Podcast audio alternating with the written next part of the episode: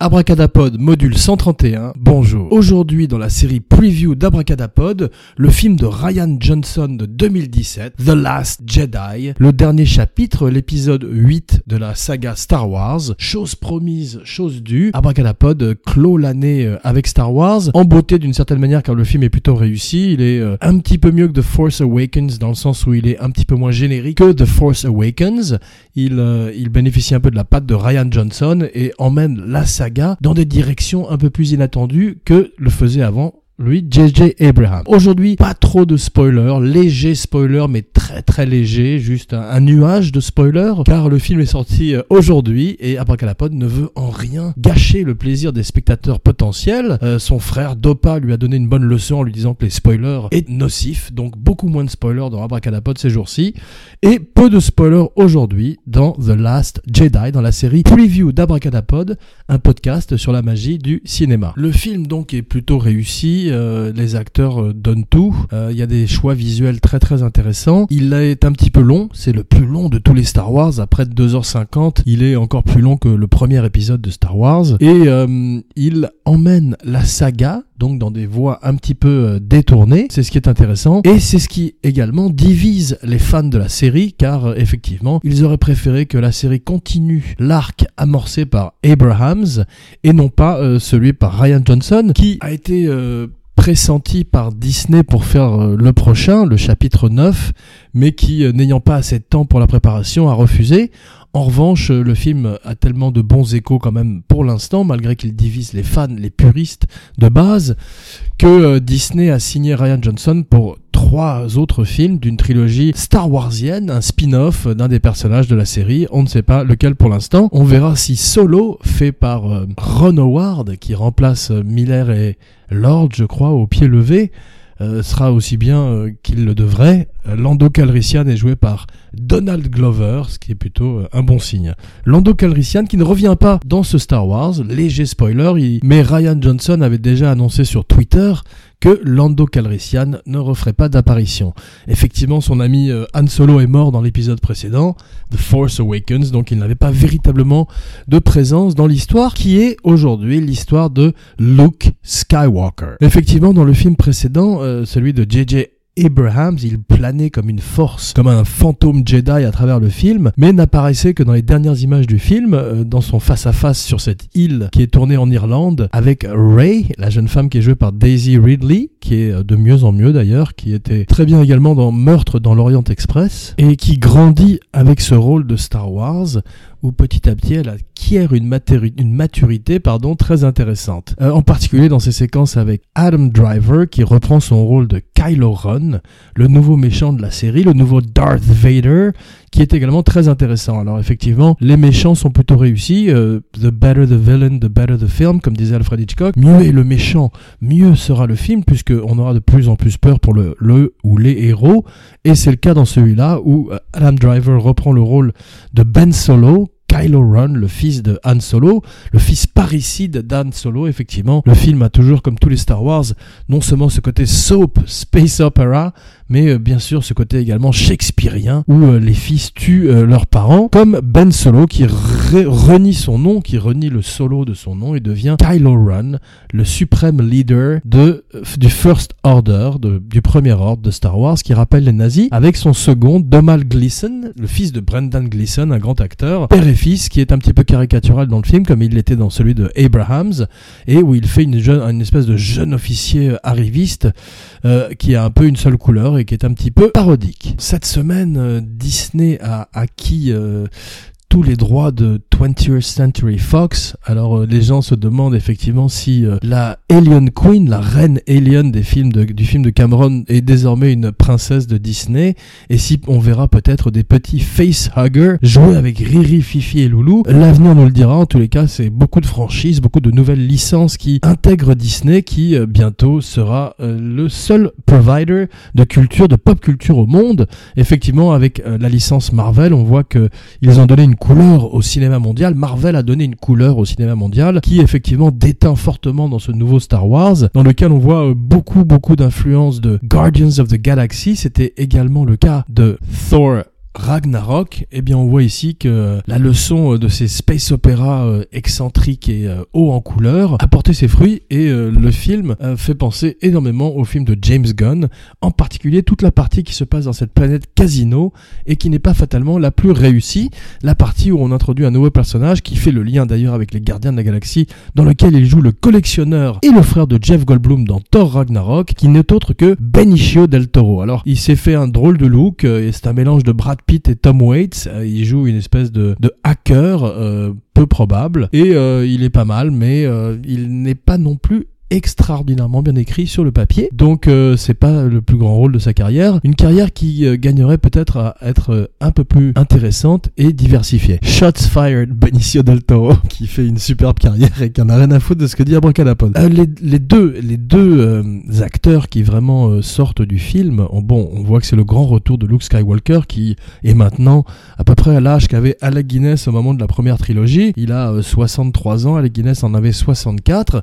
Luke Skywalker Walker, Mark Hamill s'est fait la tête un petit peu d'Alec Guinness, d'ailleurs la barbe. Il a la même robe, il est devenu un, vieux euh, chevalier Jedi, un vieux prêtre Jedi à la retraite qui renie sa religion euh, pour les raisons que vous, découvrirez pardon, en allant voir le film. J'en suis ému. Il y a des moments où on est ému d'ailleurs dans le film, en particulier grâce à une jeune actrice américaine euh, d'origine vietnamienne qui s'appelle Kelly Marie Tran dans le rôle de Rose et qui est un personnage un petit peu cliché aussi sur le papier mais qui grâce au talent de cette jeune actrice qu'Abracadapod découvre, que le monde découvre, car c'est son premier rôle important. Elle a, dû le cacher euh, pendant des mois à sa famille en disant qu'elle tournait un film indépendant au Canada, jusqu'en leur rapportant du sirop d'érable pour faire croire qu'elle était véritablement à Montréal. Elle, euh, elle est formidable dans le film. Elle amène une humanité euh, énorme à cette jeune guerrière qui fait partie de la rébellion et qui, aux côtés de Finn et de Poe, euh, euh, on voit John Boyega et Oscar Isaac reprendre leur rôle de The Force Awakens. Ils sont très bien tous les deux.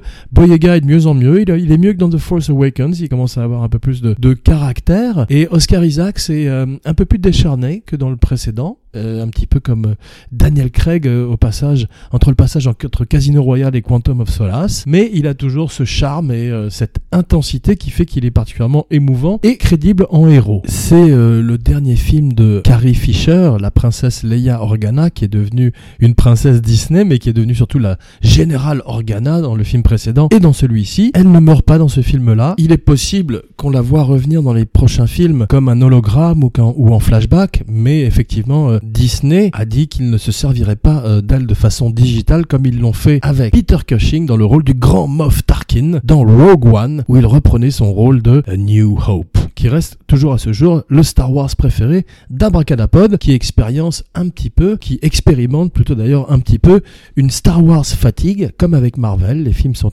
un peu plus uniformes, un peu plus génériques, un peu plus formulaïques, même si le grand Marc Hamill relève le niveau de tout ça avec euh, une sobriété et un sens de l'humour qu'on lui connaissait euh, euh, avec le Joker, dans la voix off du Joker dans les dessins animés de Batman. Il est très aimé pour ça. Il a refait la voix off d'ailleurs pour les jeux vidéo Arkham et Arkham Asylum où il est formidable aussi. Et il est très très bien dans vieux Luke Skywalker qui a tout vu et qui veut raccrocher son sabre laser au vestiaire. Il a plusieurs looks Skywalker on, le voit euh, avec une barbe plus courte, les cheveux plus courts, les cheveux teints et euh, effectivement euh, un peu de CGI. Il a des flashbacks où il est entre le moment où on l'a quitté dans l'Empire contre-attaque et le retour du Jedi. Et aujourd'hui, c'est passé 30 ans, 30 ans qu'on explique d'une façon qu'Abracadapod, une fois plus, ne vous dévoilera pas Abracadapod, un podcast qui ne spoil plus. Les combats sont plutôt bien filmés, ils ont fait penser à Abracadapod un petit peu au film de Cap PDP d'antan, ces films euh, entre Errol Flynn et Basil Rathbone, qui auraient été très bien d'ailleurs dans l'univers de Star Wars, à la manière de Peter Cushing, ces acteurs de la Hammer, ces acteurs anglais, ces acteurs qui ont été les grands méchants du cinéma hollywoodien, et aujourd'hui, Domal Gleeson et Adam Driver. Alors Adam Driver est fantastique, c'est vraiment lui... Euh, le grand, la grande révélation pour Abracadapod qu'il avait découvert dans Girls, qu'Abracadapod suivait de loin, de façon euh, pas très assidue, mais dans lequel effectivement sa présence était déjà très forte. C'est un ancien euh, militaire, un ancien Marines. Il était parti en Irak à, la suite de 9/11 et effectivement aujourd'hui euh, participe à un fonds de soutien pour les soldats en produisant des spectacles de théâtre à travers le monde entier. C'est un acteur complet, c'est un acteur très intéressant à la manière de Ezra Miller qui fait le Flash dans Justice League. Ils sont un petit peu des les nouveaux méthodes acteurs d'aujourd'hui. On voit qu'il est fantastique dans Silence de Scorsese et que Ezra Miller était extraordinaire dans Something About Kevin, une, recommandation de la semaine d'Abracadapod, et Adam Driver qui euh, donc a trouvé une franchise extraordinaire pour son talent. Il passe euh, avec la même fluidité entre d'un Woody Harrelson entre les blockbusters et les films indépendants plus intimes comme euh, Patterson où il est formidable, le film de Jim Jarmusch, metteur en scène qu'Abracadapod aime beaucoup, surtout pour Down by Low, It is a Sad and a Beautiful World. Adam Driver a toute la, tristesse dans le regard du d'un enfant qui a été trahi. Euh, au départ, effectivement, c'est un fan de Darth Vader, Darth Vader, il a choisi la, la mauvaise voie. Tout le pathos du personnage passe dans son regard et cet étrange visage allongé, il ferait un magnifique Rasputin dans quelques années, probablement à la possibilité, s'il le veut, d'avoir une carrière à la Al Pacino. Une des choses qui a beaucoup plu à Abracadapod, c'est euh, une des choses qui plaisait beaucoup à Abracadapod dans les Star Wars d'antan, les Star Wars de papa. This is not your, star, your daddy's Star Wars. Ce sont les créatures, effectivement, les créatures, euh, qu'elles soient euh, animatroniques. D'ailleurs, Ryan Johnson fait un grand choix d'animatronique. Un personnage dont Abracadapod taira le nom, no spoiler today, fait son retour. Il n'est plus en image de synthèse, il est en animatronique. C'est une marionnette c'est une puppet, et ça a fait très plaisir à Abracadapod. Et il y a tout, il y a une faune et une flore, inspirée d'ailleurs euh, non seulement des Gardiens de la Galaxie, mais aussi de James Cameron et son Pandora d'Avatar, très décrié euh, online, mais euh, il faut quand même rendre à César ce qui appartient à César, à Cameron, et c'est lui qui a remis après Star Wars, des années après Star Wars, des créatures au goût du jour, des créatures de synthèse particulièrement bien faites dans Avatar. Donc cette fois-ci, beaucoup plus euh, de créatures, beaucoup plus d'effets pratiques avec euh, des créatures qui peuplent le film, des renards euh, en cristal, et aussi une créature aquatique dont on ne voit simplement que la queue, ce qui a un petit peu déçu Abracadapod, qui pourtant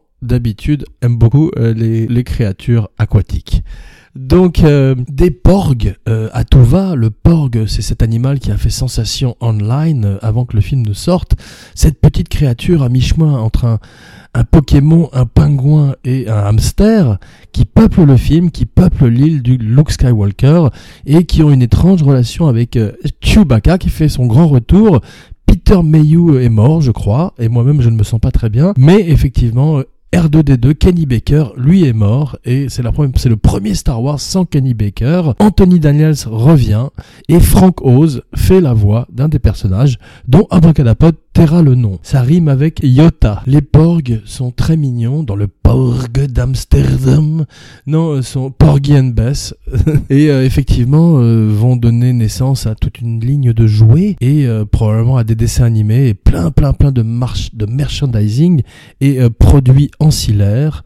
Abracadapod ne s'en plaint pas car ils sont tellement mignons. Joaquin Phoenix a refusé le rôle de Benicio del Toro, comme probablement souvent dans l'histoire du cinéma, mais euh, cette fois-ci, euh, on se rend compte qu'il a vraiment pas du tout envie de faire partie d'un blockbuster, d'une franchise comme la plupart des acteurs actuels, et donner son âme, sa vie pour 10 ans, 20 ans. On voit qu'un acteur comme Robert Downey Jr. ne fait plus qu'Iron Man, un acteur comme Chris Evans, qui euh, avait voulu faire du cinéma, des rôles indépendants à une époque, n'est maintenant plus que Captain America, car d'abord ça prend beaucoup de temps, et après effectivement on n'a plus beaucoup de temps pour faire d'autres films. Joachim Phoenix euh, préfère faire des films plus étranges, bien que Joachim Phoenix soit parti un peu en couille et perdu une partie de son âme dans un film qui s'appelait I'm, I'm, Still Here, qu'il avait fait avec Casey Affleck, un autre paria de Hollywood. Ewan McGregor euh, Ewan McGregor euh, voudrait revenir dans le rôle de Obi-Wan Kenobi. Abracadapod est pour, il est un formidable acteur et la seule, une des rares bonnes choses, pardon,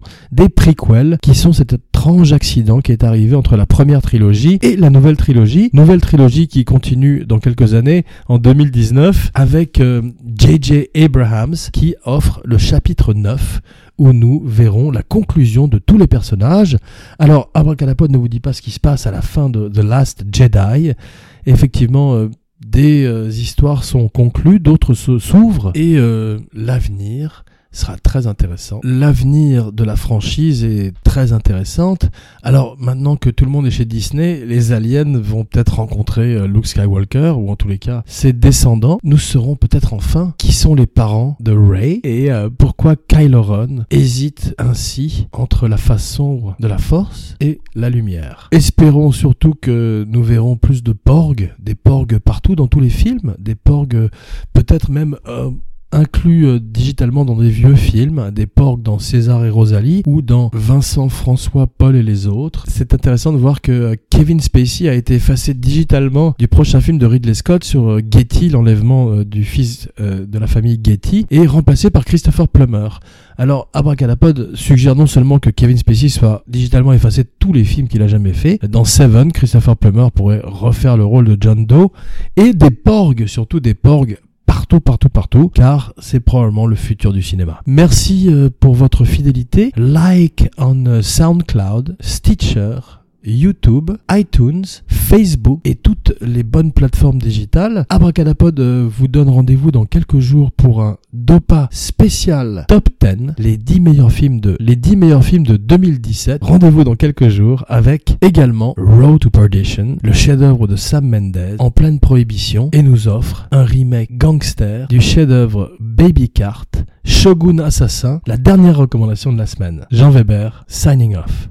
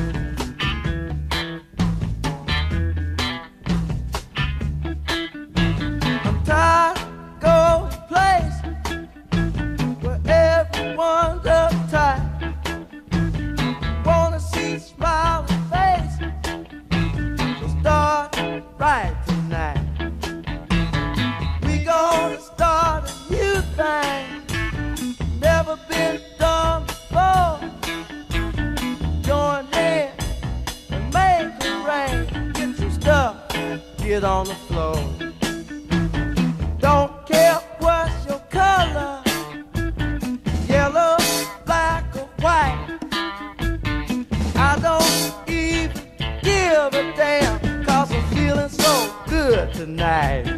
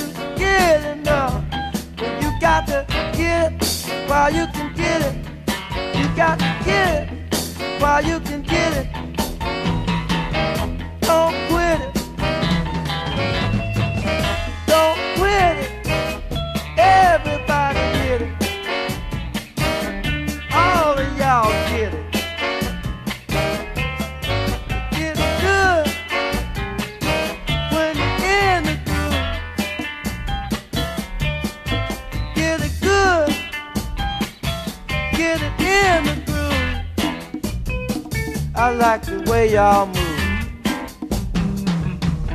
Shake the joint up now. Uh,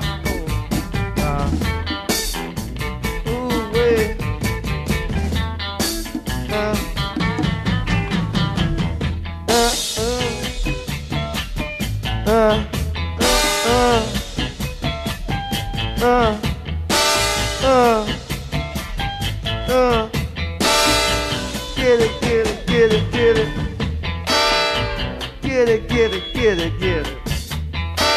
Get it, get it. Get your stuff till you get enough. Get your stuff till you get enough. You got to get it while you can get it. Get it while you can get it. Don't quit it